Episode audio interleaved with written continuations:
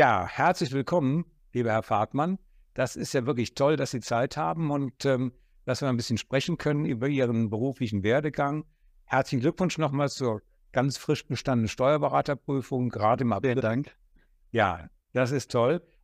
Ich denke, unsere Hörer, unsere Textmaster-Studierenden oder die sich dafür interessieren für die Steuerberaterprüfung, die sind natürlich ganz neugierig. Wie haben Sie sich vorbereitet? Wie haben Sie das gemacht?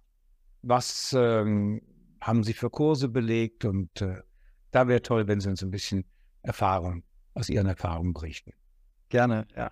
Also ich habe mir da tatsächlich einen ganz bunten Strauß aus äh, allen möglichen Anbietern zusammengesucht. Also nicht so diesen klassischen Weg, dass man sich da vielleicht auf einen äh, Anbieter ähm, festlegt, sondern äh, ich hatte von vornherein so ein bisschen ähm, das Ziel, mir da unterschiedliche ähm, Dozenten und auch unterschiedliche Klausuren anzugucken.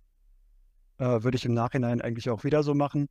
Ähm, vielleicht um jetzt mal zu beginnen. Also ich habe äh, Endres den Samstagskurs gemacht, äh, online. Das heißt, äh, quasi ein Jahr lang äh, jeden Samstag von, ich glaube, 8 bis 16.30 Uhr war das. Äh, hat dann gut Struktur in den Tag gegeben und ins Wochenende. ähm, aber war für mich auf jeden Fall eine sehr gute Entscheidung, weil ich dann ähm, anders als bei den Lehrbriefen einfach in jedem Wochenende so dieses Gefühl hatte, ich muss mich jetzt hinsetzen, äh, darf mir das anhören und mitschreiben und äh, mitdenken. Und das hat mir auf jeden Fall gut getan. Es bringt, wie Sie schon sagen, Struktur. Das ist ein Vorteil.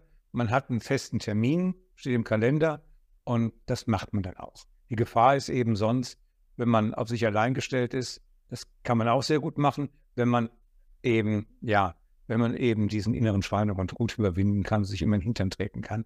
Das kann ich, kann ich gut nachvollziehen. Aber 8 bis 16 Uhr ist auch schon, schon nach 16.30 Uhr, glaube ich so.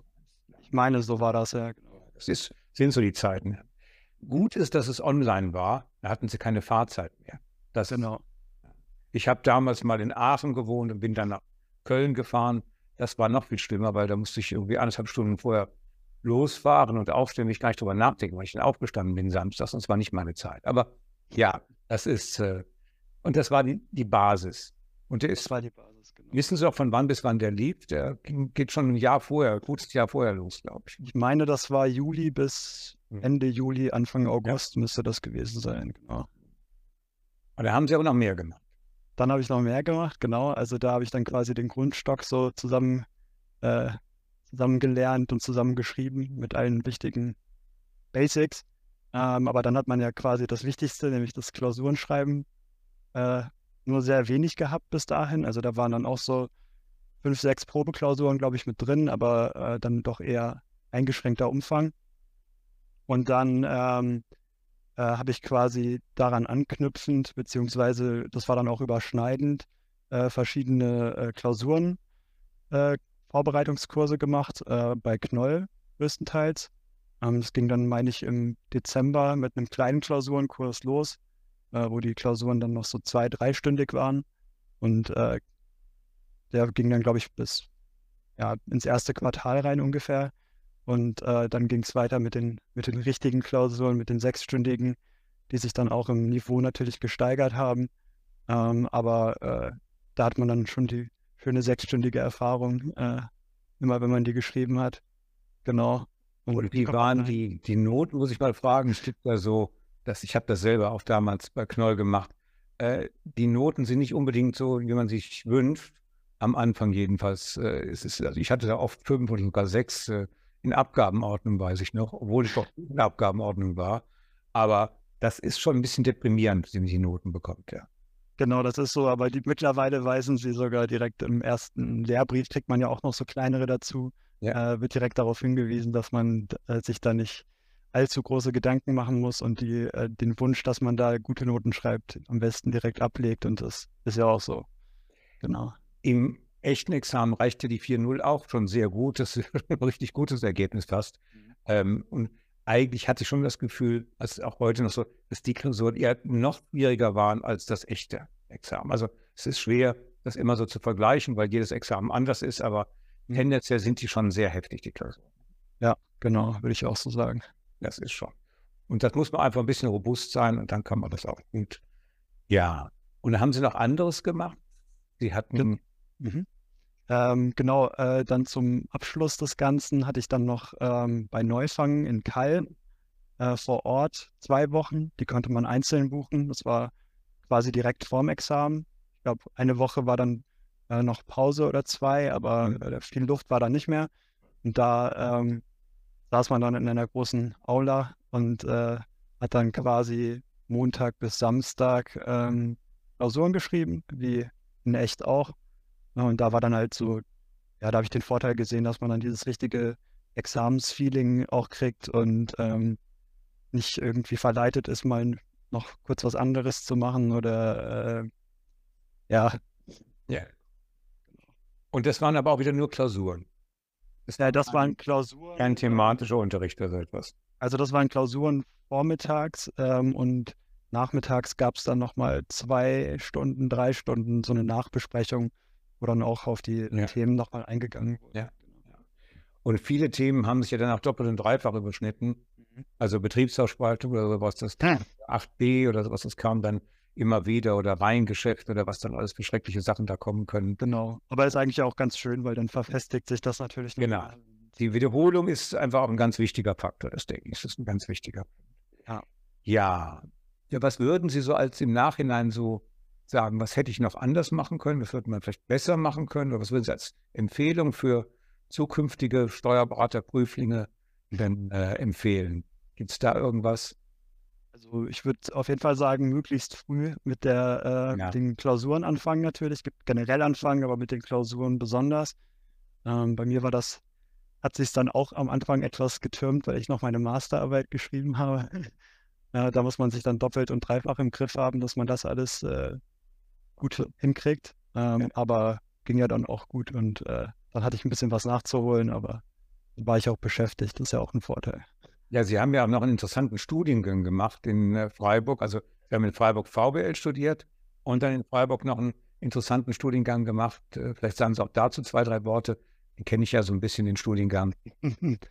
Genau, ich habe äh, den Textmaster gemacht in Freiburg, ähm, direkt im Anschluss eigentlich an das VWL-Studium, als ich dann ein halbes, dreiviertel Jahr gearbeitet hatte, meine ich, ähm, habe ich da angefangen. Und äh, das war auf jeden Fall auch ein Riesenvorteil für mich, äh, weil ich gar nicht aus dem Lernen so richtig rausgekommen bin. Ich glaube, das ist für viele problematisch, wenn sie da die äh, zwei, drei Jahre gearbeitet haben und äh, währenddessen dann gar nicht lernen mussten. Und äh, das Problem hatte ich dann gar nicht, weil ich immer schön für die Klausuren lernen durfte. Und äh, dann bleibt man natürlich thematisch drin, aber auch in diesem Lernmodus ähm, und kommt gar nicht aus dem Tritt. Ja, ja. Und das berufsbegleitende Modell, Sie haben das klassische Studium ja als Vollzeitstudium gemacht, das Bachelorstudium, und dann haben Sie sich nicht für den Master, für den konsekutiven Master, sondern für den berufsbegleitenden Master entschieden. Ist das, ähm, wie würden Sie das im Nachhinein sehen? Ähm, würde ich auch sehr positiv sehen, weil äh, natürlich gerade jetzt so in der Steuerberatung ist das ja anwendungsorientiert und ähm, ich glaube, da ist jedes Jahr Berufserfahrung, was man irgendwie mitnehmen kann, parallel zur äh, universitären Bildung natürlich sehr, äh, sehr positiv. Und äh, deswegen würde ich das auch wieder so machen.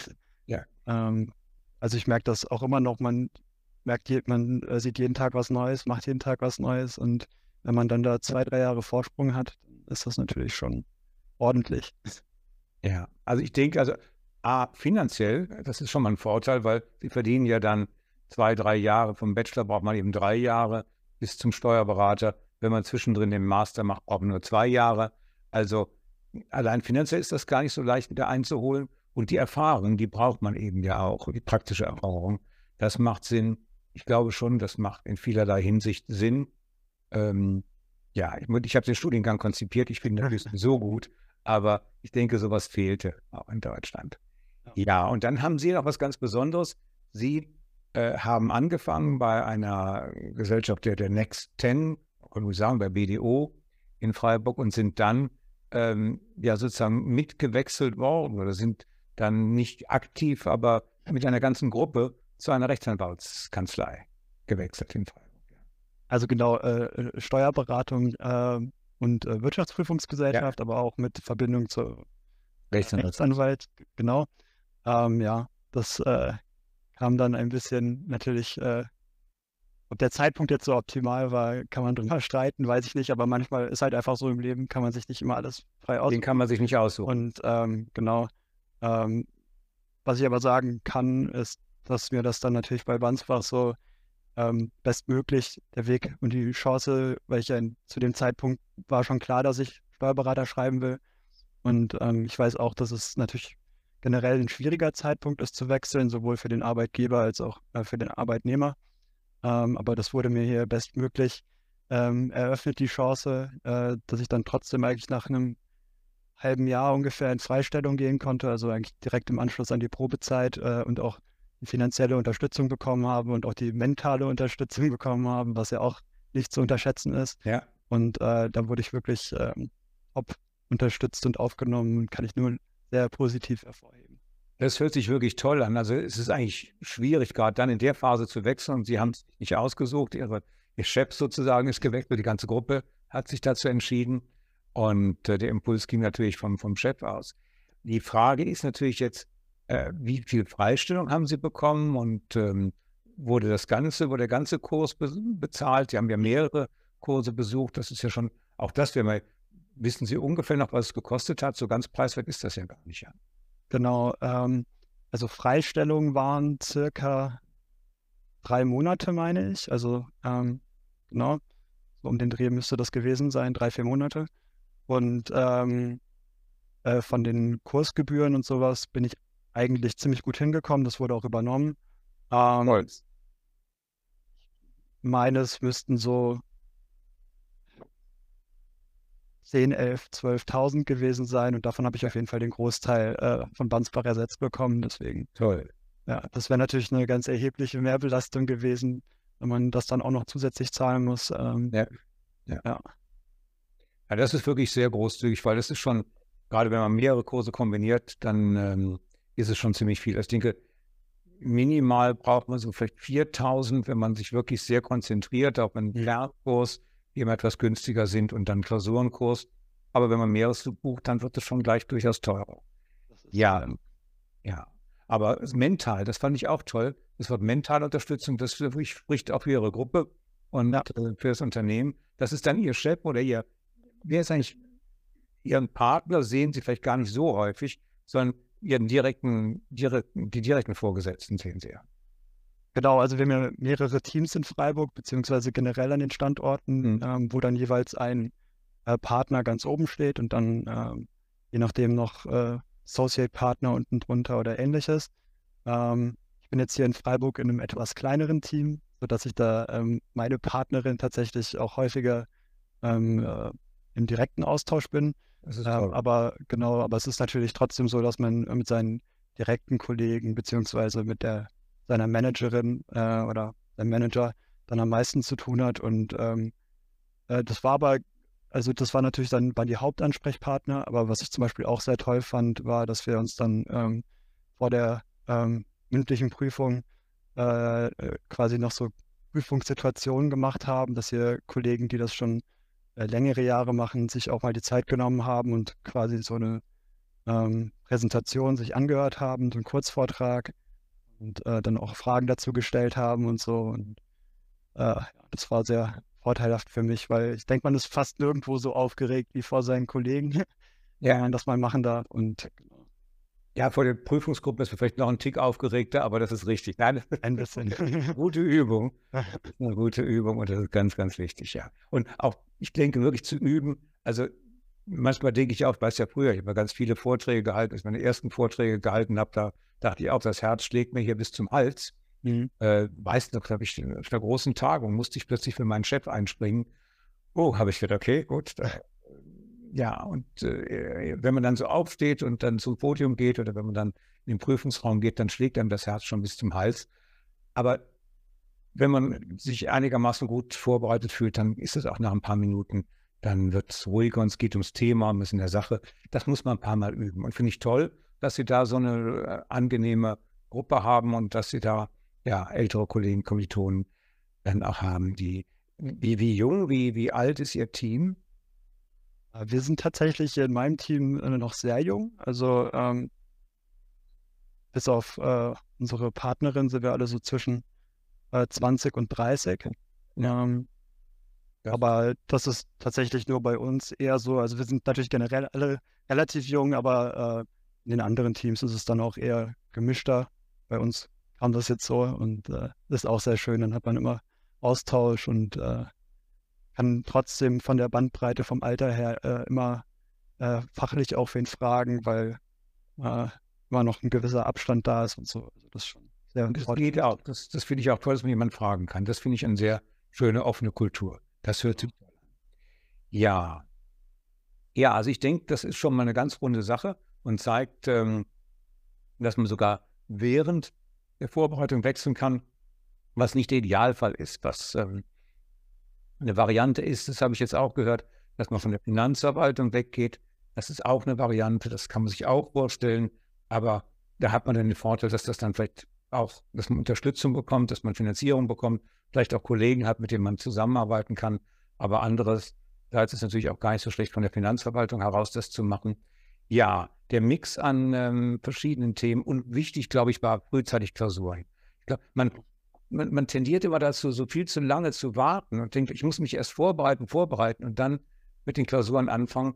Eine Frage noch, haben Sie das, ähm, haben sich einen Wecker gestellt? Manche Leute machen das für die sechs Stunden Klausuren oder die, die Stoppuhr. Haben Sie versucht, auf die Zeit zu achten oder war Ihnen das am Anfang völlig egal? Wie haben Sie das gehandhabt? Da habe ich mich gesteigert. Ähm, also am Anfang ähm, war mein Ziel tatsächlich ein Durchkommen irgendwie und ähm, auch möglichst viel mitnehmen, weil man ja dann doch äh, in den Klausuren auch nochmal sehr viel lernt. Ähm, beziehungsweise wenn man dann nacharbeitet oder sich die Lösungen anguckt. Äh, deswegen wollte ich da, äh, war mein Ziel da am Anfang möglichst viel mitnehmen und ich habe nicht so auf die Zeit geachtet. Und dann, äh, als ich dann gemerkt habe, okay, ähm, es wird flüssiger und es läuft besser und als es dann auch immer weiter Richtung äh, tatsächliche, tatsächliche Klausuren ging, äh, habe ich dann natürlich schon auch äh, den harten Cut dann nach den sechs Stunden aber ich habe das genauso gemacht. Ich würde es auch jedem empfehlen, sich erstmal auf die Klausur zu konzentrieren und da auch wirklich sich die Zeit zu nehmen. Und wenn es zehn, elf Stunden dauert, das kann durchaus mhm. passieren. Ich habe die Klausur sogar dann liegen lassen und am nächsten Tag weitergeschrieben, weil es einfach wirklich, es ist unglaublich viel Stoff. Aber mit der Zeit steigert man sich und man kennt dann auch die Paragraphenketten irgendwann im Schlaf und äh, das hilft dann auch. Ja, ja ähm, Nacharbeit war noch ein Thema. Wie intensiv haben Sie nachgearbeitet, die Klausuren, die Lösungen angeschaut oder einzelne Themen, wo ich gemerkt, wo Sie gemerkt haben, ach, das ist nicht so, habe ich nicht so erkannt beispielsweise. Mhm. Also ähm, zeitbedingt ähm, bin ich dann natürlich eher auf die Sachen eingegangen, ähm, wo ich gemerkt habe, ah, das lief gar nicht. Ähm, habe mir natürlich trotzdem angeguckt, ja. wo habe ich jetzt unnötig Punkte liegen gelassen. Manchmal wird einem das ja auch selber danach bewusst. Ähm, aber ich bin dann natürlich schon eher auf die, auf die Sachen eingegangen, wo ich dann gemerkt habe, oh, das lief, das lief gar nicht. Ähm, weil man nimmt ja gerade mit den einfachen Punkten, äh, kann man ja schon viel gewinnen. Und wenn man dann da was liegen lässt, weil man sich komplett verrannt hat, ist es natürlich doppelt ärgerlich. Ähm, ja, genau. Aber das gehört auch dazu, dass man sich komplett verrennt. Das ist so. Das klingt ja auch so ein bisschen Fehler. Das ist gar nicht so schlimm. Die, die braucht man und das passiert. Und man lernt aber dadurch. Also ich weiß auch noch, wie ich wirklich mich auch komplett verrannt habe und dann gesagt, okay, den Fehler machst du jetzt in der Prüfung nicht mehr.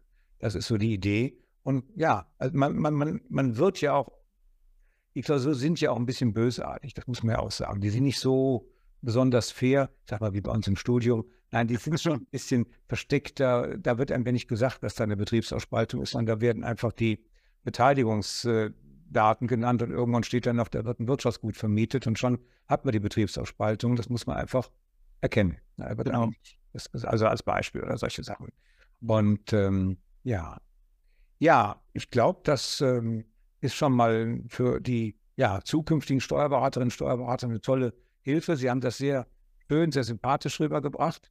Und ähm, ja, ich denke, wir sollten aber nochmal weiter in Kontakt bleiben, wie es dann so weitergeht. Sie, ähm, ja, Sie haben jetzt auch, haben wir auch schon besprochen, ganz kurz ein kurzes Vorgespräch, das war ja auch nicht unschädlich für das Gehalt, das Sie gewechselt haben.